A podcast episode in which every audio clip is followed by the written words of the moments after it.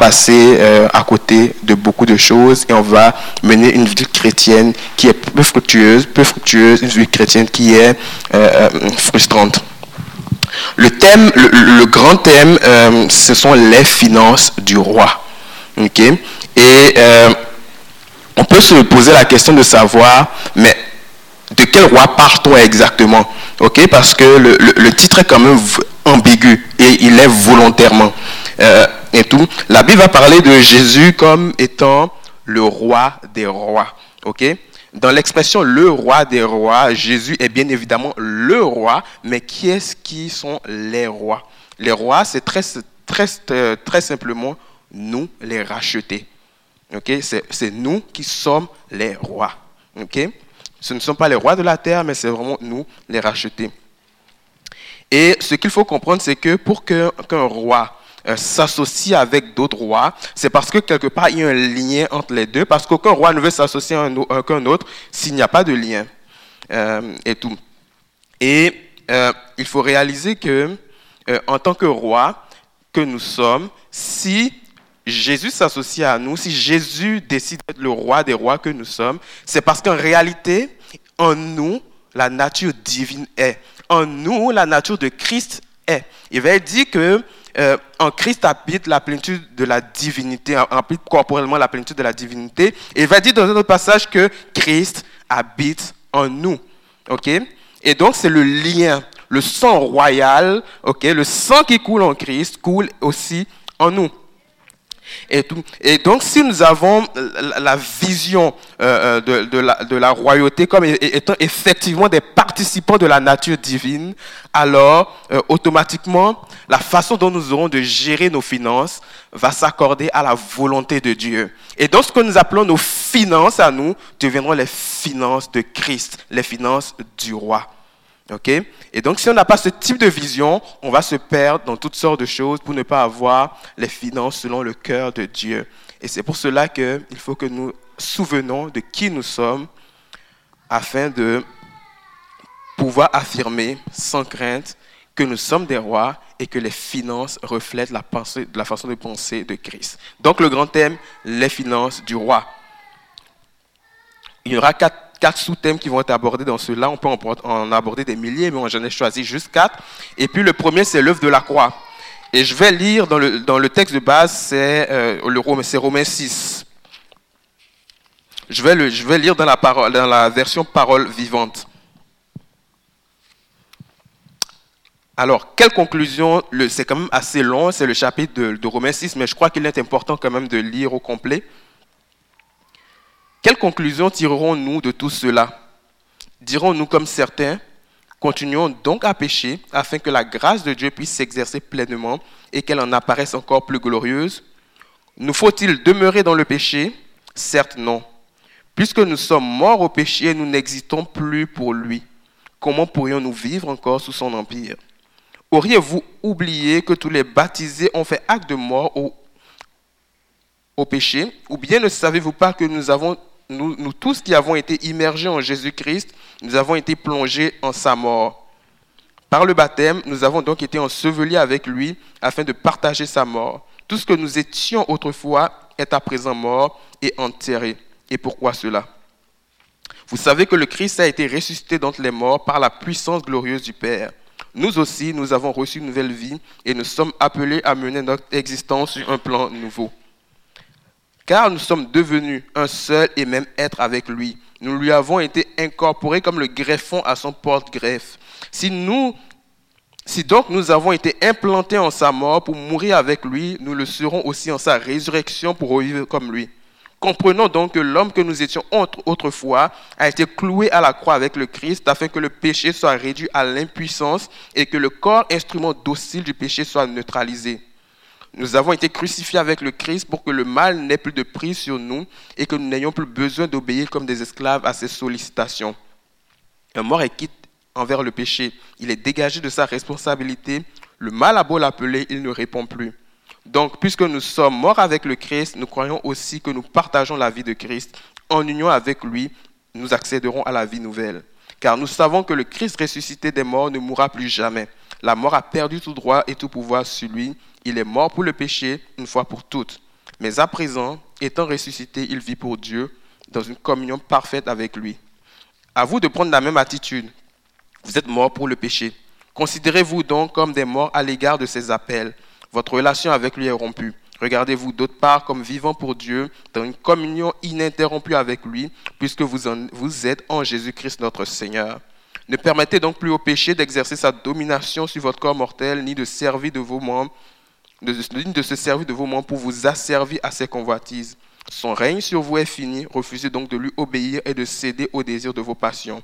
Vous n'avez plus le droit de mettre vos membres à la disposition du péché, de placer vos facultés à son service. Il s'en servirait comme arme contre Dieu. Présentez-vous plutôt vous-même à Dieu et placez-vous une fois pour toutes à sa disposition. Offrez-vous entièrement à lui N'avez-vous pas été arraché à une mort certaine et ressuscité à une vie nouvelle? Consacrez donc vos facultés au service de Dieu et faites de vos membres des instruments de sa volonté. Remettez-les entre les mains de Dieu afin qu'il s'en serve comme arme pour accomplir ses desseins. Car votre maître n'est plus le péché, il ne conserve aucun droit sur vous et ne pourra par conséquent ni vous dominer ni vous vaincre. Vous ne, le relevez, vous ne relevez plus de la loi, votre vie est placée sous le signe de la grâce divine. Cela signifierait-il que nous pouvons maintenant le, faire le mal? Allons-nous allons, allons donc nous mettre à pécher sous prétexte que notre salut ne dépend pas de l'accomplissement de la loi, mais de la grâce qui couvre tout Allons donc. Vous savez très bien, quand vous mettez corps et âme au service de quelqu'un, vous êtes tenu de lui obéir et d'accomplir ses volontés. Vous devenez ainsi effectivement les esclaves du maître auquel vous vous êtes voués et que vous avez choisi de servir. Il en est de même de vos relations avec le péché ou avec Dieu, ou bien vous servez le péché et vous allez à la mort, ou bien vous obéissez à Dieu et vous trouvez une nouvelle vie juste. Dieu soit loué. Si jadis vous étiez les esclaves du péché, vous avez maintenant obéi à de tout cœur à l'enseignement que vous avez reçu. Vous vous êtes volontairement soumis au modèle présenté par la doctrine qui vous est transmise. À présent, affranchi de votre ancien maître le péché, vous êtes entré au service de ce qui est juste. J'emploie cette image de l'esclavage parce que vous avez la peine à comprendre votre nouvelle position, mais elle n'est pas rigoureusement exacte. Autrefois, en fidèle valet du péché, vous aviez placé toutes vos facultés et vos membres au service de l'immoralité du désordre. Pour arriver à quoi? Au mépris de toute règle, à l'anarchie morale complète, à la révolte contre Dieu. Eh bien, maintenant, servez Dieu avec le même dévouement. Mettez tout votre être à la disposition de ce qui est juste. C'est là le chemin d'une vie sainte. Vous réjouirez Dieu en le suivant. Lorsque vous étiez encore esclave du péché, vous préoccupiez, vous préoccupiez vous de la volonté de Dieu? Non. Vous considérez à son égard comme des hommes libres, n'était pas vrai? Vous estimiez qu'elle n'avait pas d'ordre à vous donner. Qu'avez-vous gagné? Quels étaient les fruits d'une telle attitude? Rien que des actes dont le seul souvenir vous fait rougir de honte aujourd'hui, car ils vous entraînent à la ruine. À la longue, ces choses ne mènent qu'à une seule issue, la mort. Mais maintenant, tout est changé. Affranchi de l'esclavage du péché, vous n'avez plus aucune obligation envers lui. C'est Dieu qui vous a engagé comme serviteur. Votre récompense actuelle est de lui appartenir toujours davantage, en progressant dans une conduite toujours plus conforme à sa volonté. Les fruits que vous portez, ce sont des actions qui le réjouissent, et au terme de votre route se trouve la vie pour toujours. Car si la solde payée par le péché à ses esclaves est la mort, Dieu nous offre comme cadeau gratuit la vie éternelle en communion avec Jésus-Christ notre Seigneur. Amen. C'est volontairement que j'ai lu ce passage parce qu'il est quand même long, mais je crois que euh, lire la parole de Dieu rafraîchit. Beaucoup sont peut-être passés par ce passage très brièvement, n'ont peut-être pas compris et tout, mais dans ce passage, on a pratiquement l'essence de la vie chrétienne. Et on va regarder un peu comment. Permettez-moi d'abord de prier un instant. Excellent Jésus-Christ, on est dans ta présence ce matin et ce que nous voulons, c'est entendre ta voix. Et je prie maintenant que toute pensée captive soit amenée à l'obéissance de Christ, dans le nom de Jésus-Christ. Je prie maintenant que nos cœurs soient ouverts et disposés à recevoir ce que toi tu veux nous dire. Nous prions que toute semence qui sera mise en terre puisse faire son chemin et porter du fruit dans le nom de Christ Jésus. Nous prions maintenant que l'atmosphère qui a commencé à se dégager se dégage complètement afin que l'action du Saint-Esprit soit manifeste maintenant dans le nom de Jésus-Christ. Amen.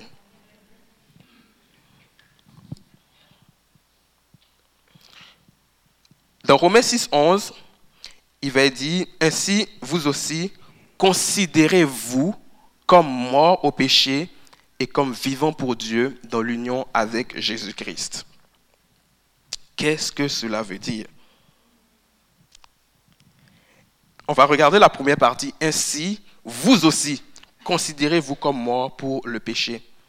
Lorsqu'on va revenir un peu plus haut dans ce qui a été lu dans Romains 6, 6, il va dire, comprenons donc que l'homme que nous étions autrefois a été cloué à la croix avec le Christ afin que le péché soit réduit à l'impuissance et que le corps, instrument docile du péché, soit neutralisé.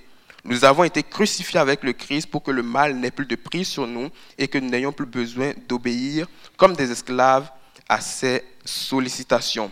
Ce passage nous dit quoi? Ce passage nous dit que nous avons été crucifiés avec Christ. Donc, ils sont en train, dans ce passage, Paul est en train de dire que lorsque Christ a été crucifié à la croix il y a 2000 ans, nous étions avec lui sur cette croix. OK? Nous étions avec lui sur cette croix parce que c'est écrit au passé. Nous avons été crucifiés avec Christ. Christ n'est pas euh, euh, crucifié aujourd'hui, il a été crucifié il y a près de 2000 ans. Et sur cette croix, nous étions donc avec lui. Et on peut se dire, mais oui, je suis bien vivant aujourd'hui. Euh, pourquoi dire que j'ai été crucifié et tout? C'est vrai que, nous sommes bien vivants aujourd'hui, mais on parle d'un acte, d'une portée spirituelle, ok, qui a un impact bien réel dans nos vies d'aujourd'hui. Quand on parle de l'acte d'une portée spirituelle, c'est la, croix, tout ce que Christ a, a, euh, enduré a été matériellement, physiquement vrai, mais la portée spirituelle vient du fait que nous, nous avons été englobés dans ce sacrifice à la croix. Et ce passage va nous inviter en fait à, réaliser que puisque nous avons été euh, euh, crucifiés avec Christ, puisque nous avons été englobés dans sa crucifixion, le péché a perdu sa force en nous. Le péché n'a plus d'impact, n'a plus d'action en nous. C'est ce que le passage nous dit. Mais premièrement, il faut comprendre ce qu'est le péché. Dans ce texte, particulièrement de Romains 6 et dans les premiers chapitres de Romains 6, vous allez constater qu'on ne parle pas des péchés, mais on parle du péché. Le péché étant au singulier. Le péché, en réalité, c'est la nature ou la force, ok, qui est en nous, qui nous amène à, poser des actes qui sont non approuvés de Dieu, ok? Et les péchés, donc au pluriel, ce sont tous les actes qu'on va poser et qui déshonorent Dieu. Donc, on a l'adultère, le meurtre, le vol, le mensonge, etc. Citez-les autant que vous voulez. Et donc, on peut comprendre que les péchés sont la conséquence, sont le fruit du péché qui est à l'œuvre dans nos vies. OK? Et de la même façon, lorsque nous recevons l'Esprit de Dieu, OK? L'Esprit de Dieu, il opère en nous il produit un fruit. Il va produire l'amour, la paix, la joie, etc. Mais la paix, la joie sont les conséquences de l'action du Saint-Esprit en nous. Comme le péché entraîne les péchés. Ok? Vous me suivez jusque-là? Et on va illustrer ça autrement.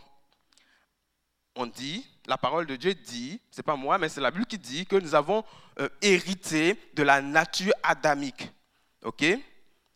Dans le jardin d'Éden, Première question, est-ce que Adam ou Ève ont été accusés d'adultère? Non. Est-ce qu'ils ont été accusés de meurtre? Non. Est-ce qu'ils ont été accusés de je ne sais pas quoi d'autre? Non. Mais pourquoi aujourd'hui il y a de l'adultère, il y a du meurtre, il y a bien d'autres choses? Est-ce qu'on dit qu'on a hérité de la nature adamique, donc ça veut dire qu'on devrait hériter de ce qu'ils ont fait. Dans le jardin il n'était que deux. Impossible d'avoir d'adultère. C'était un couple. Il n'était que deux. Alors, vous avez compris ce que je disais.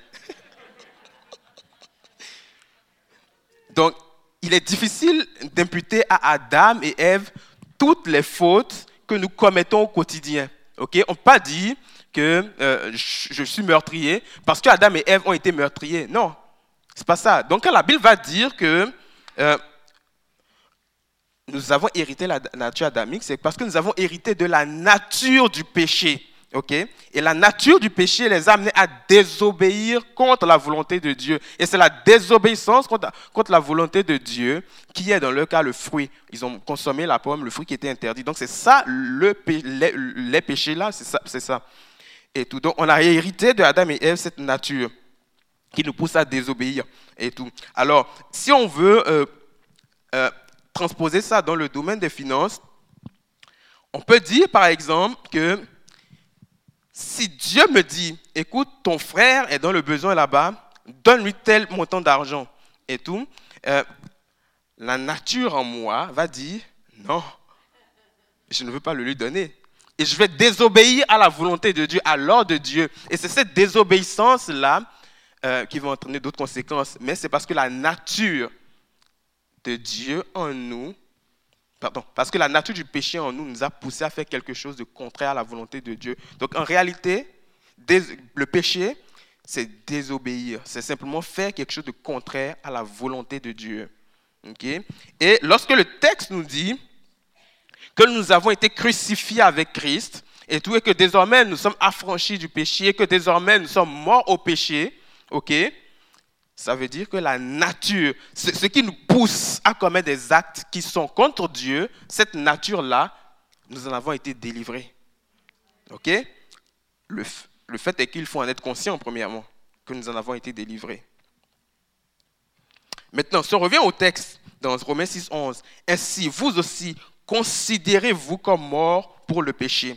Ok, lorsqu'on regarde l'expression considérez-vous, on va réaliser que considérez-vous vient, du grec logizomai, qui veut dire entre autres que c'est quelque chose comme étant reconnu comme vrai, quelque chose comme étant reconnu comme l'équivalent de quelque chose d'autre, ou alors méditer, prendre en compte quelque chose.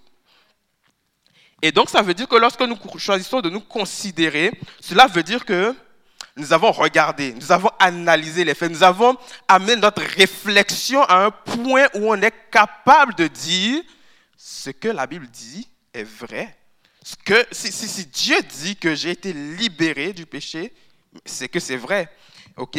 Et, j'arrive à cette conclusion parce que j'ai exercé ma pensée, j'ai exercé ma réflexion. Et tout parce qu'on dit considérez-vous. Si on dit considérez-vous, c'est que Paul va mettre la responsabilité sur nous.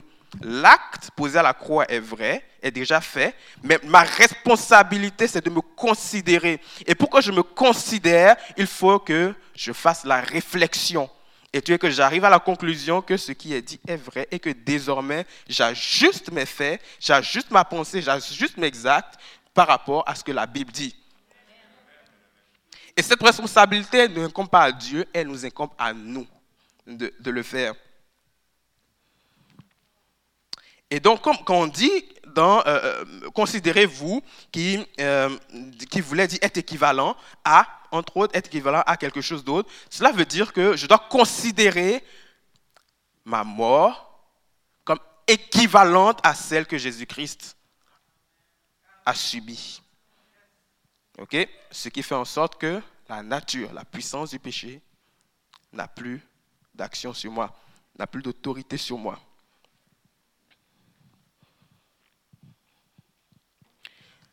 On est tous d'accord qu'une personne morte ne réagit pas à son environnement extérieur. OK? Les sollicitations extérieures ne peuvent pas réveiller un mort. J'ai beau crier réveille-toi, il ne se réveillera pas. OK?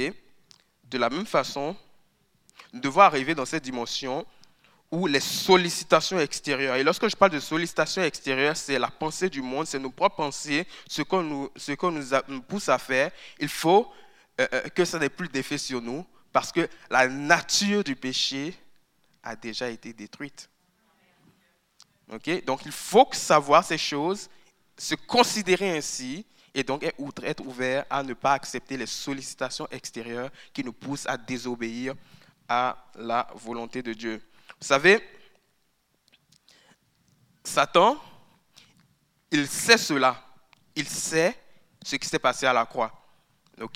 Et parce qu'il sait cela, aujourd'hui, il agit par ruse et non par capacité et non par force.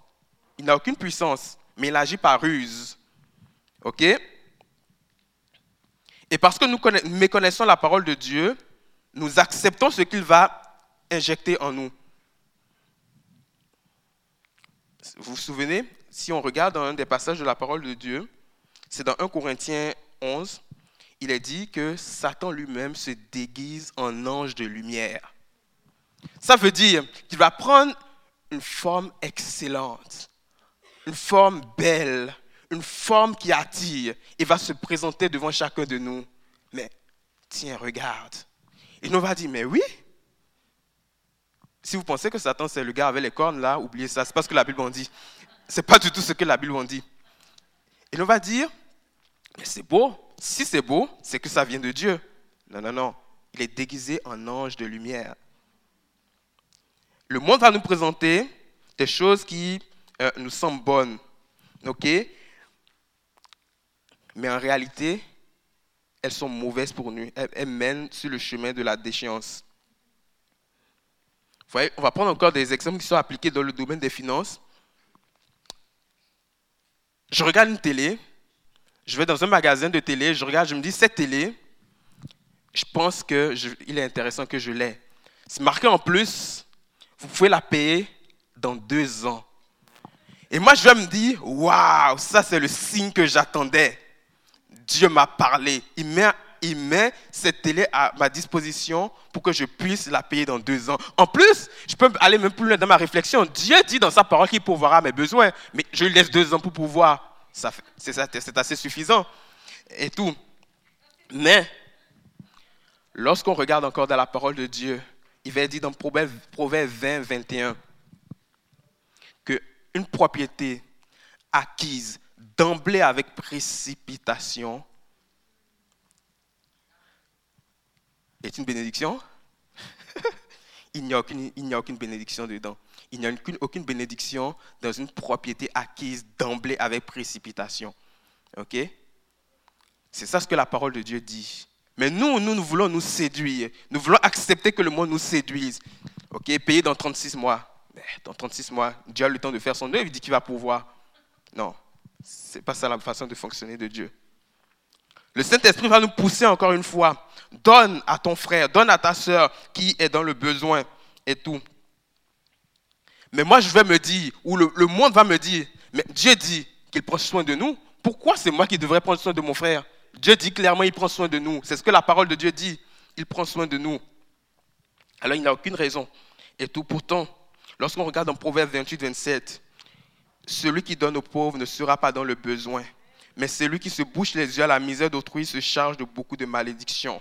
Ou encore dans Proverbe 19, 17, il est dit, celui qui a pitié du pauvre, du pauvre prête à l'Éternel qui le lui revaudra.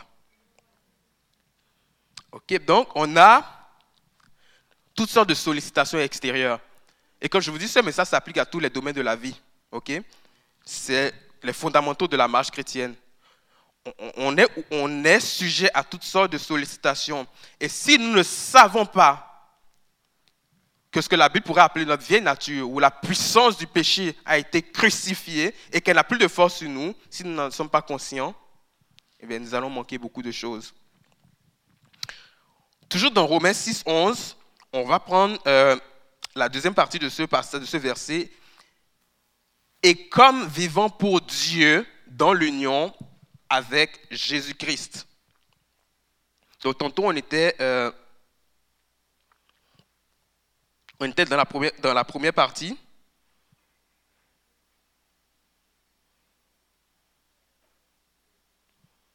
Et là, on va regarder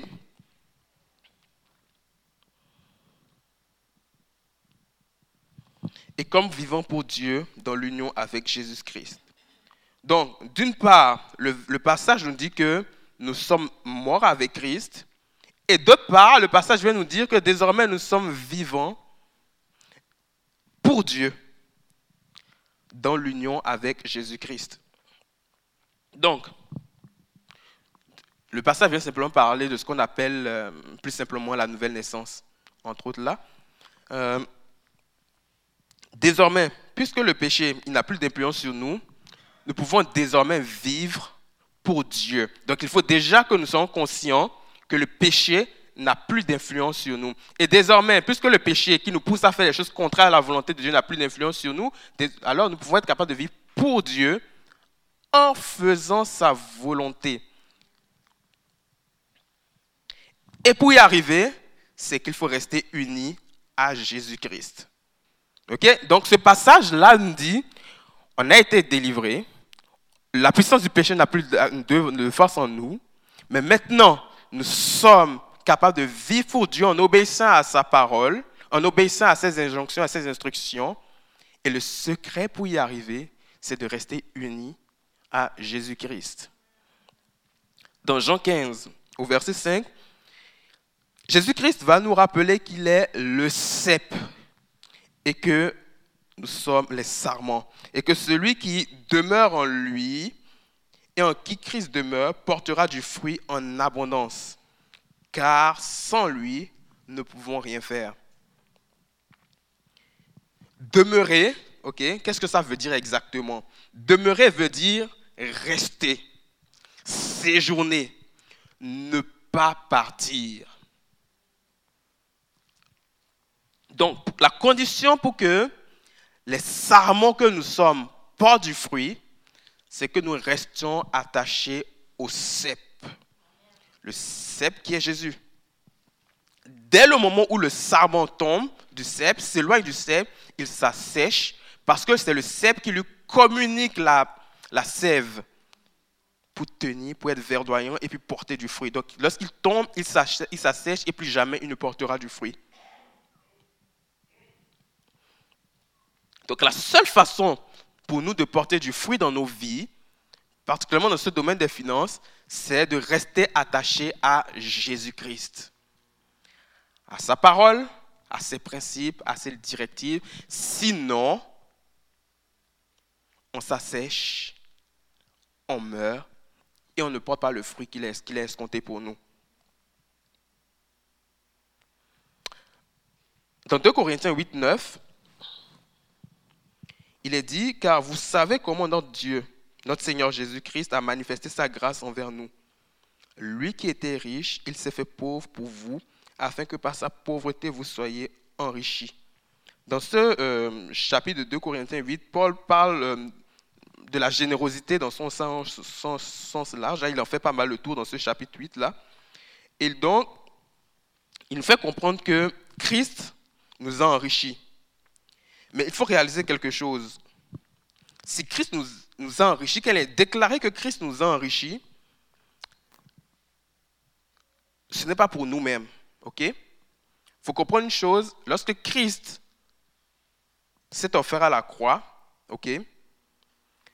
Il s'est, il s'est dépouillé. Tout ce qu'il avait là, il l'a mis à notre disposition. Et donc, nous étant participants de sa nature et nous suivons son modèle, nous aussi, nous devons apprendre à nous soucier des autres et à donner aux autres. Et c'est pour cela qu'on on en parle ici. Lorsque Paul parle du, fait que, Christ s'est fait pauvre pour nous afin que nous soyons enrichis, il, il place ce, verset-là dans un chapitre qui concerne la générosité, où Paul rappelle les bienfaits de la générosité et donc où il enjoint plusieurs à donner. Donc on le replace dans son contexte. Ce n'est pas pour que nous soyons enrichis personnellement, juste m'asseoir dans une masse de billets de banque et dire je suis riche. Ce n'est pas ça le plan de Dieu. Le plan de Dieu, OK, c'est que tout ce qu'il met à notre disposition serve à l'avancement de son royaume, à l'édification du corps. Et si nous n'en sommes pas conscients, nous allons courir après toutes sortes de choses qui ne sont pas dans sa volonté et jamais nous allons de toute façon les atteindre. Parce que nous n'avons pas changé notre perception, notre mentalité. Dieu ne cherche pas à ce que nous soyons riches juste pour dire que nous avons quelques millions de dollars dans nos comptes de banque. Ce n'est pas ça du tout. Dommage pour ceux qui sont déçus, mais c'est ce que la parole de Dieu nous dit.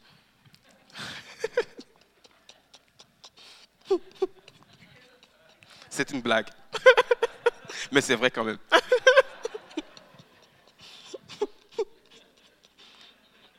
oh là là. Bon, si on revient encore à, nos passages en Romains, Romains 6, 11, je pense qu'on a fait pas mal le tour et qu'il il faut comprendre une chose. Le péché, dans toute sa force, n'a plus d'emprise sur nous. Et que désormais, nous sommes capables d'obéir à la volonté de Dieu. Et pour le faire, il faut rester attaché à Jésus-Christ. Et lorsqu'on regarde dans Jean 1, il va dire que Jésus-Christ est la parole, la parole qui s'est faite chair. Et la parole, c'est la Bible, c'est ce qu'on lit, c'est ce qu'on regarde, c'est ce qu'on ce qu'on médite. OK? Et donc, plus nous allons passer du temps à méditer la parole de Dieu, plus Christ même va se former en nous et plus nous allons pouvoir être en mesure de faire sa volonté. Bon, on va aller dans, dans Romains 6, 17, 18. On va regarder encore ce verset qui il est dit, mais Dieu soit loué.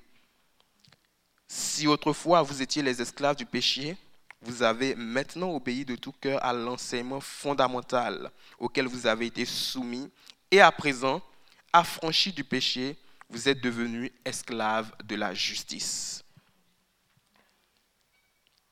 Esclaves du péché. On pourrait se demander, mais le passage dit que nous, sommes, que nous étions esclaves du péché.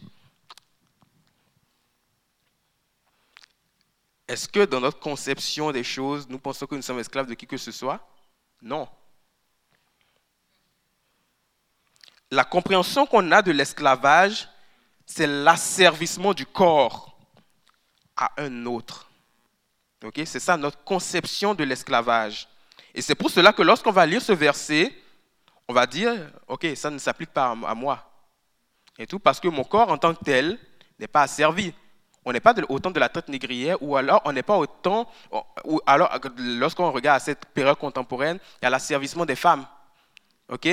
Ça ne, Pour nous, c'est comme, OK, je ne, suis, je ne suis pas concerné par ces choses, donc je ne suis pas tenu d'y croire, ça ne s'applique pas à moi. Mais en réalité, OK? L'âme, l'esprit et le corps peuvent être asservis. OK? Le corps, c'est plutôt facile, ça on le sait comment, mais l'âme et l'esprit peuvent être asservis. Et tout peut faire l'objet d'un esclavage. C'est pour cela qu'on parle ici d'être esclave du péché. Et lorsqu'on va regarder dans Jean 8, 31 et 35, Jésus va affirmer que celui qui commet le péché est esclave du péché. OK? Et donc, ce, passage nous fait réaliser que même si le corps n'est pas asservi à quelqu'un d'autre, les autres dimensions peuvent l'être. Et cette nuance-là, justement, déjà, elle n'était pas encore perçue des Juifs à l'époque, les Juifs auxquels, auxquels Jésus s'adressait. Ils ne comprenaient pas cette nuance-là. Et encore aujourd'hui, on la comprend un peu moins. Euh, et tout. Et pourtant, deux Pierre, dans 2 Pierre, euh, euh, 2 Pierre 1, 9, 2 Pierre 2, 19, Pierre va nous le, va nous, va nous le, confirmer. Car tout homme est esclave de ce qui a triomphé de lui. Ça veut dire quoi? Que toute chose qui nous domine, nous en sommes automatiquement des esclaves. Okay? Toute chose qui nous domine, nous en sommes des esclaves. Donc si nous sommes aux prises avec des achats compulsifs, nous sommes esclaves de cela. Si nous sommes aux prises, avec le fait que nous n'aimons pas donner, dans, ce domaine, nous sommes esclaves euh, du fait d'être pingres.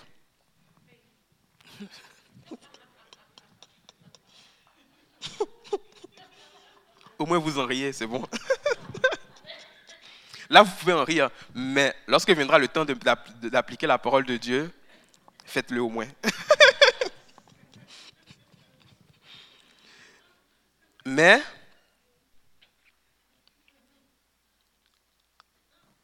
Dans Galates 5, 11, il va dire que Christ est venu nous libérer de cet, de cet asservissement et nous rend libres. Galates 5, 11.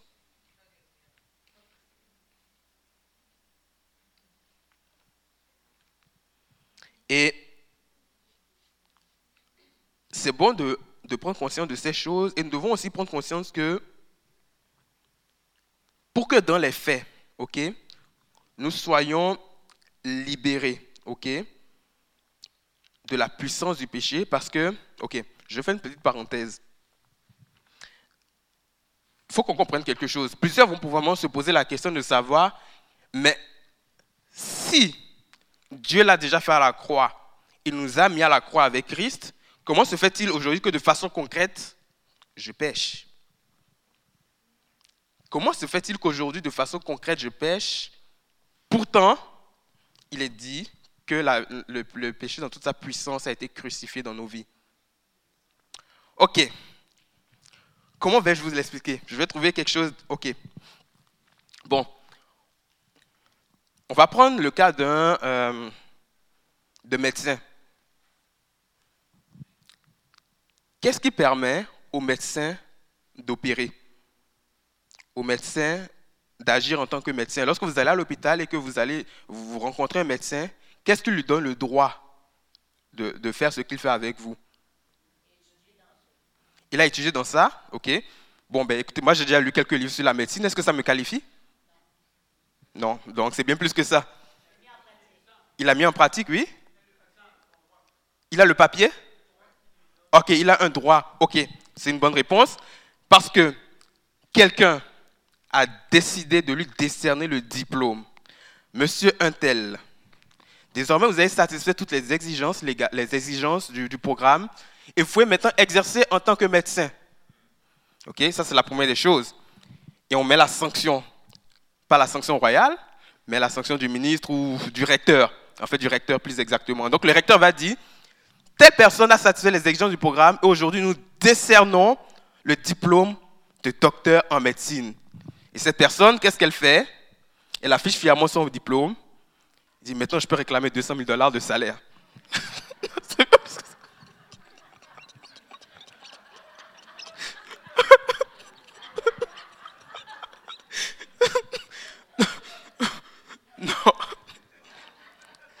Donc, elle prend ce diplôme, elle se présente ses postulats des postes et on l'engage. Et celui qui l'engage, il constate, OK, il a eu l'autorisation d'exercer. À ce moment-là, on va lui donner l'opportunité d'exercer auprès de malades. OK?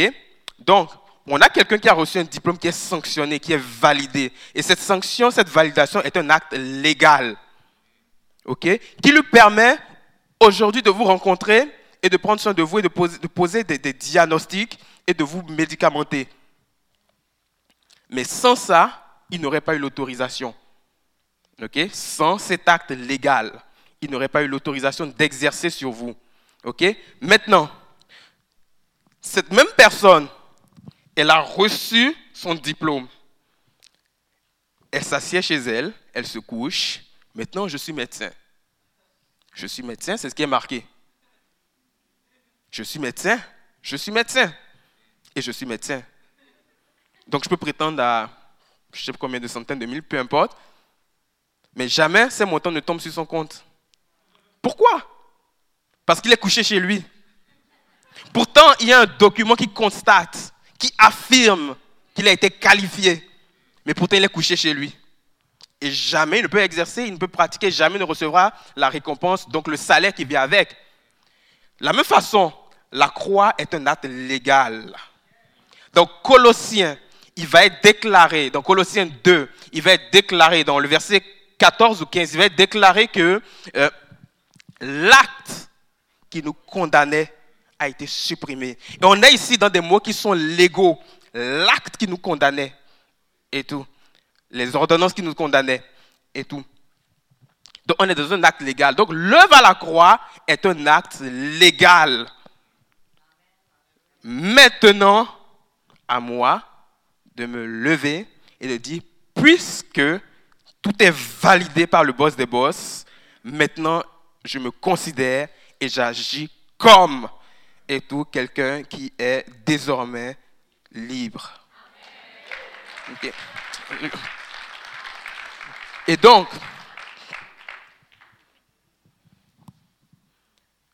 nous avons été libérés de ce faire de la puissance du péché. Et nous devons en prendre conscience et agir comme tel. Et on s'entend que ce n'est pas par des moyens agréables, ok, forcément confortables qu'on vit cette victoire. ok. Je prends encore l'exemple de ce médecin. Euh, il va voir le sang en masse. Il va y avoir des situations qui vont le décourager. Il va y avoir des situations qui vont l'anéantir, qui vont peut-être apporter même de la dépression et tout. Mais il doit se détacher de ces choses. Il doit les souffrir, mais s'en détacher et tout pour pouvoir continuer à exercer, pour pouvoir continuer à faire ce qu'il doit faire.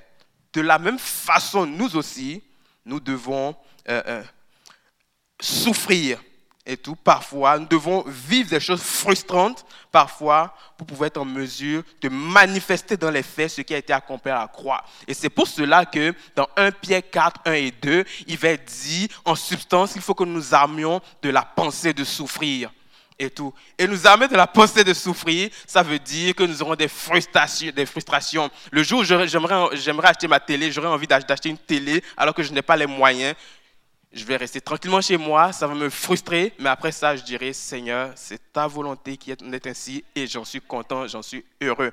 Et avec le temps, ces choses deviennent un acquis, mais il faut passer par cela. Donc, être victorieux dans ses finances, ça va exiger que nous nous disciplinions, que nous appliquons les principes bibliques éprouvés. Ça va nous amener à mettre de côté les choses auxquelles nous avons été habitués. Et tout ça va nous amener parfois même de la privation. OK? On va devoir sortir de nos zones de confort. On va être dans l'incompréhension et tout. Mais tout cela parce que désormais, nous, notre choix, notre décision, c'est de vivre la volonté de Dieu parfaite pour nos vies, et ce dans chaque domaine, y compris le domaine des finances.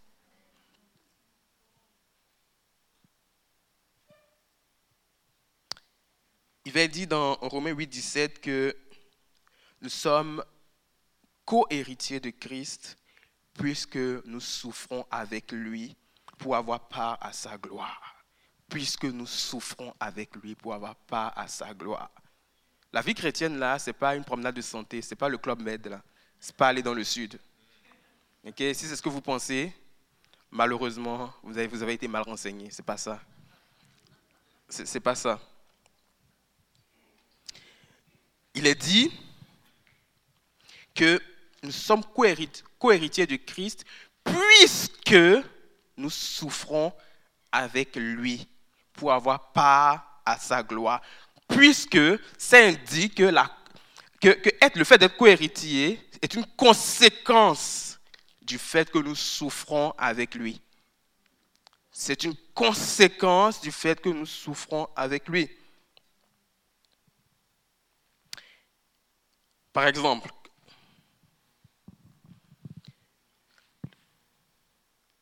la Bible va nous dire que Dieu, que celui qui fait preuve de générosité, Dieu le soulage dans la maladie.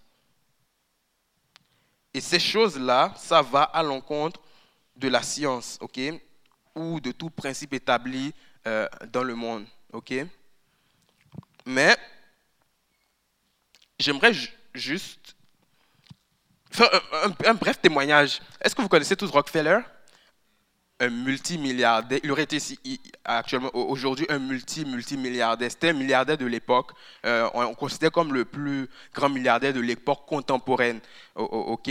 Euh. C'était un homme impitoyable dans les affaires aux États-Unis. Ok, tout ce qui est ExxonMobil, etc., là, c'était lui le, qui, en était le, le créateur, là, celui qui a fondé toutes ces, ces choses. Bref, il était connu comme étant un homme impitoyable. Il n'hésitait en aucun cas à passer au-delà de ce que la loi disait. Si la loi dit quelque chose, s'il veut atteindre un but, il va faire le contraire de ce que la loi dit pour atteindre ses objectifs. Et ce gars a amassé des milliards incroyables. Mais à 58 ans, qu'est-ce qui est arrivé? Cet homme a euh, vécu une maladie, je ne sais plus laquelle, mais qu'il a cloué au lit. ok? Et sachant qu'il allait mourir, il s'est dit, tiens, je vais mourir, cet argent, il va me servir à rien. Il avait été diagnostiqué, on avait pronostiqué qu'il allait mourir dans les semaines, les mois à venir. Et qu'est-ce qu'il a commencé à faire? À distribuer sa fortune à gauche et à droite, parce que de toute façon, il n'en aurait plus besoin. Dans quelques temps, il serait mort. Devinez quoi? Il a vécu, il a, été guéri, il a vécu jusqu'à 98 ans. Il a appliqué un simple principe biblique. Celui qui donne aux pauvres, Dieu le soulage sur sa couche lorsqu'il est malade. Et donc, si nous sommes conscients de ces choses, il y a des victoires qu'on va expérimenter aussi. La parole va nous montrer, par exemple, les bienfaits de la dîme mais nous, notre perception, c'est l'appauvrissement. OK?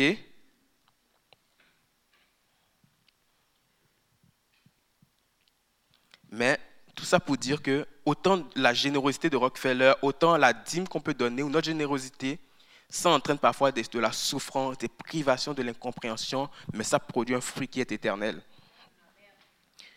Et pour poursuivre dans ce, euh, dans Romains 6, 17, 18, on parle maintenant d'esclaves de la justice.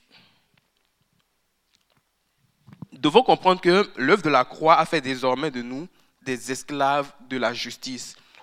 Alors cela veut dire que si nous sommes esclaves de la justice, c'est qu'on choisit désormais de ne plus obéir euh, aux sollicitations extérieures, mais tout simplement d'obéir à la justice de Dieu, à la volonté de Dieu. Et lorsque dans Luc 9, 23, il va dire que euh, Jésus va dire que celui qui euh, veut me suivre, qui se charge de sa croix et qui me suive, et tout, c'est ça, se charger de sa croix, parce que ça entraîne quelque part une souffrance, une privation, etc. Mais lorsque nous chargeons de cette croix, nous sommes en mesure de suivre Christ et nous sommes devenus donc esclaves de sa justice. Et dans ce test-là, justement, qu'on a lu dans euh, Romains 6, 17, 18, il est parlé de vous avez obéi. Mais Dieu soit loué. Si autrefois vous étiez les esclaves du péché, vous avez, vous avez maintenant obéi de tout cœur et tout. Donc, c'est donc dire que Dieu ne va forcer personne. C'est nous qui décidons d'obéir ou de ne pas obéir. Et en fonction de notre décision, il y a des conséquences qui sont telles ou autres, tout simplement. Dieu a fait sa part et notre part, si nous souhaitons nous développer, c'est de, de lui obéir. Et il faut comprendre que Dieu ne force personne mais Dieu ne violera jamais sa parole. Il faut être certain de ça. Et on ne peut pas désobéir à Dieu et s'attendre à recevoir des bénédictions de Dieu. Ça ne marche pas. Dieu a une façon, une façon de fonctionner qui est claire, qui est nette, qui est explicitée dans sa parole et que le Saint-Esprit euh, nous, remonte dans nos cœurs. Parce qu'il n'y a que l'obéissance qui déclenche la puissance de Dieu. Et c'est cela, lorsque nous devenons obéissants à Dieu, voulons faire sa volonté, c'est là que nous devenons de vrais esclaves de la justice. Puisque vous avez reçu le Christ, Jésus le Seigneur, comportez-vous comme des gens unis à lui. Il est dit dans Colossiens 2, 6. Puisque vous avez reçu le Christ, Jésus le Seigneur, comportez-vous comme des gens unis à lui. Si nous l'avons effectivement reçu, nous devons nous comporter comme des gens qui sont unis à lui, et je rajouterai qui sont conscients de sa présence en nous. Plus on est conscient de sa présence en nous, plus nous sommes capables de faire sa volonté. Si vous doutez encore de sa présence en, nous, en, nous, euh, lisez Galates 2.20. Ce n'est plus moi qui vis, mais c'est Christ qui vit en moi. Ok? Je termine. Il faut réaliser que la croix c'est le symbole de l'abondance. Au-delà de la mort, il y a une résurrection qui a pris place. Et dans un corps mortel, il y a une vie nouvelle qui a été insufflée afin d'en faire un corps glorifié et afin que chaque vie reçoive ce dont elle a besoin. À la croix, Christ s'est fait pauvre afin que nous soyons enrichis. Tout ce qui nous empêchait d'avoir accès au Père a été ôté. L'intimité avec le Père a été rétablie et donc l'accès aux ressources du Père aussi l'est. Et si par la croix, l'humanité entière a été rachetée, cela veut dire qu'il y en a suffisamment pour chaque être humain. Donc, on est dans une situation d'abondance. OK? J'espère que ça n'a pas été trop pour vous. Mais, comme je disais, c'est un message qui est capital pour la marche chrétienne. OK? Et ça ne s'applique pas seulement au domaine des finances, ok? Ça s'applique à la vie de tous les jours. Si on ne connaît pas ces bases de la parole de Dieu, on va passer à côté de bien des affaires. J'aimerais prendre euh, juste quelques minutes pour prier.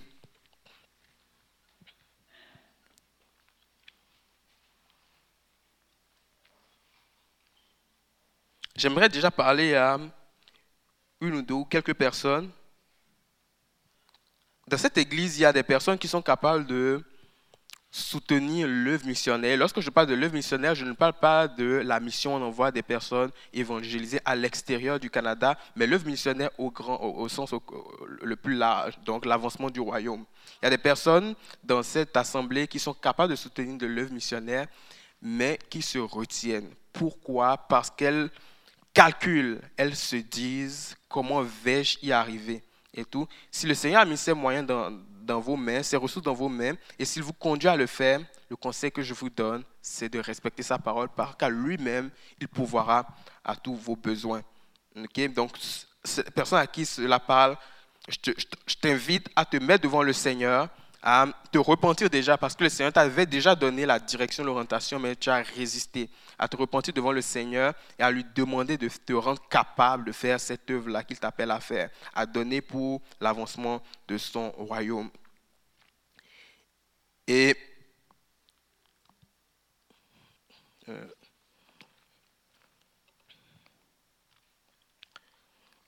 Luc, dans Luc 5, vous connaissez l'histoire de la pêche miraculeuse hein? Ok. Je pense que c'est Luc 5. C'est bien, c'est bien ça, Pasteur Bruno. Luc 5. Luc 5. Ok. Euh, ok. Dans Luc 5. Donc, là encore, je veux m'adresser à quelqu'un. Euh, il y a des personnes à qui Dieu a demandé quelque chose. OK? Et ça appelle un grand pas de foi. Mais vous vous dites, vous voulez rester dans votre zone de confort. OK? C'est en train d'un cœur partagé, mais vous vous dites, moi, je veux rester là où je suis parce que je me sens bien. Je ne crois pas que, alors que je ferai ce que Dieu me demande, euh, ça m'apportera quelque chose de durable. Vous savez, dans Luc 5, où on a la pêche miraculeuse, lorsqu'on a poussé euh, ces pêcheurs euh, à, aller pêcher de nouveau, ça les a amenés à sortir de, la zone de confort. Vous savez, on parle de gens qui ont pêché toute la nuit. C'est ce qui est marqué dans le texte, qu'ils ont pêché toute la nuit et qui n'ont rien eu. Donc, on parle de, personnes, des professionnels, ce pas des amateurs. Là, pas je vais à la pêche le dimanche avec ma canne à pêche là. Ils y vont avec des filets, ils passent toute la nuit. Ils sont éreintés, fatigués. Quand tu rentres comme cela de cette activité le matin, c'est pour aller dormir. On leur dit, va relancer, relancer votre filet. Donc on parle de professionnels, ok, qui sont fatigués. Et on leur demande, ne va pas te coucher, fais ce que je te dis. Est-ce la personne qui leur parle, autrement dit Jésus, n'y connaît rien à la pêche. C'est un novice, c'est un amateur. Il parle à des professionnels. Et donc moi, en tant que professionnel, je peux me dire, hmm, L'ami, tu ne t'y connais pas. Je passais toute la nuit à le faire. Ce n'est pas toi qui vas me dire quoi faire. OK? Donc, ils ont dû sortir de leur zone de confort et se dire oui, nous sommes fatigués. Oui, ce n'est pas un professionnel qui nous parle, mais sa parole, nous obéissons et nous connaissons la victoire que ça a apporté. Et le filet était plein à craquer. OK? Donc, cette parole est pour quelqu'un.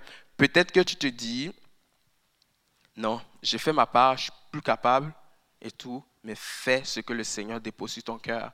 Parce que lorsque tu vas décider de lui obéir, de t'humilier, le résultat qui va, être, produit sera infiniment au-delà de ce que tu peux imaginer, de ce que tu peux penser. Ok? Bon, je prie. Excellent Jésus-Christ, tu es en ce lieu. Et ma joie est encore grande de voir ce qui prend place dans cette église. Et je prie que ce message puisse faire du chemin dans les cœurs. Et que ce message puisse être la révélation que plusieurs attendent.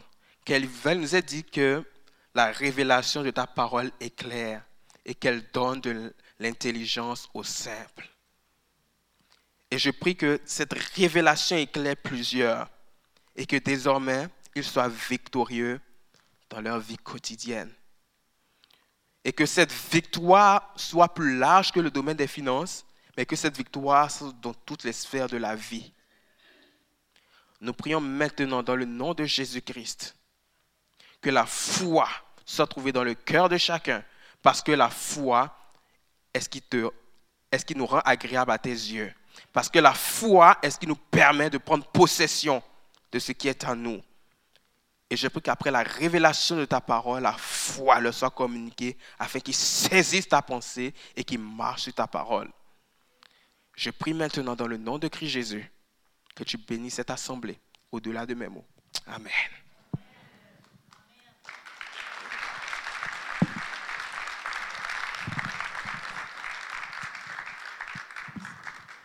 Super. Alléluia. Nous allons euh, avoir la possibilité, donc à, partir d'une heure, d'avoir un temps avec euh, notre frère René Arthur. Euh, nous avons besoin dans le corps de Christ d'hommes et de femmes qui enseignent selon le Saint-Esprit.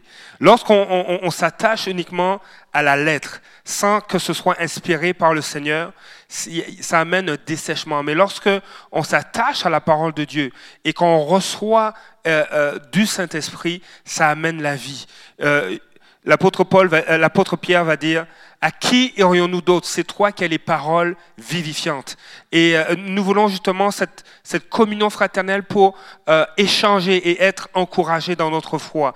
Donc comme notre frère nous l'a, mentionné, euh, une fois par mois, il, viendra apporter un enseignement en lien avec les finances, mais il y a cette dimension qui s'applique, il y a des principes qui s'appliquent à tous les domaines de notre vie. Et nous devons saisir cela. Dieu désire que vous marchiez dans l'abondance de ses promesses et de sa parole. Et, euh, saisissez ces moments-là. Donc, euh, on, a, cru bon qu'une fois par mois, pour les, trois prochains mois, il y ait des temps comme ceci. Euh, je vais terminer par un mot de prière et vous invitez ceux et celles qui le désirent. vous avez la possibilité d'aller rapidement dans, des, restaurants comme Subway, prendre quelque chose et revenir pour une heure, une heure moins dix, et nous allons avoir un temps ensemble d'une heure et demie, donc de, de 1 heure à 2h30 où on pourra échanger. Si vous avez des questions, euh, on va poursuivre ce temps-là. Donc euh, levons-nous et on va prier. Père éternel, je te dis merci. Merci Seigneur pour... Euh, euh, pour cette parole, Seigneur, que nous puissions la saisir et la faire nôtre. Seigneur, tu nous rends, Seigneur, euh, euh, pleinement victorieux et tu nous donnes, Seigneur, ce choix, cette opportunité de te dire oui. Parce qu'avec toi, nous sommes plus que vainqueurs. Avec toi, Seigneur, nous avons les paroles de la vie. Seigneur, les circonstances avec toi, Seigneur, ne sont pas les mêmes que lorsque nous sommes seuls. Et Seigneur, j'appelle, Seigneur, ce, rappel, Seigneur, que nos cœurs puissent se rappeler ce qui nous a été communiqué ce matin. Et Seigneur, je bénis ce temps cet après-midi, afin que nous puissions être fortifiés, plus qu'un vainqueur, et être des hommes et des femmes qui témoignent de ta gloire, Seigneur, dans, dans les nations et à tous les peuples, dans le nom de Jésus. Amen. Ceux et celles qui veulent rester avec leurs enfants, il y a un service de garde, c'est au coût de 5 dollars par famille. Donc si tu as 10 enfants, euh, tu, fais le calcul, c'est 50 sous par enfant. Euh, vous êtes les bienvenus et on se voit à 13h ici dans la salle. Soyez bénis.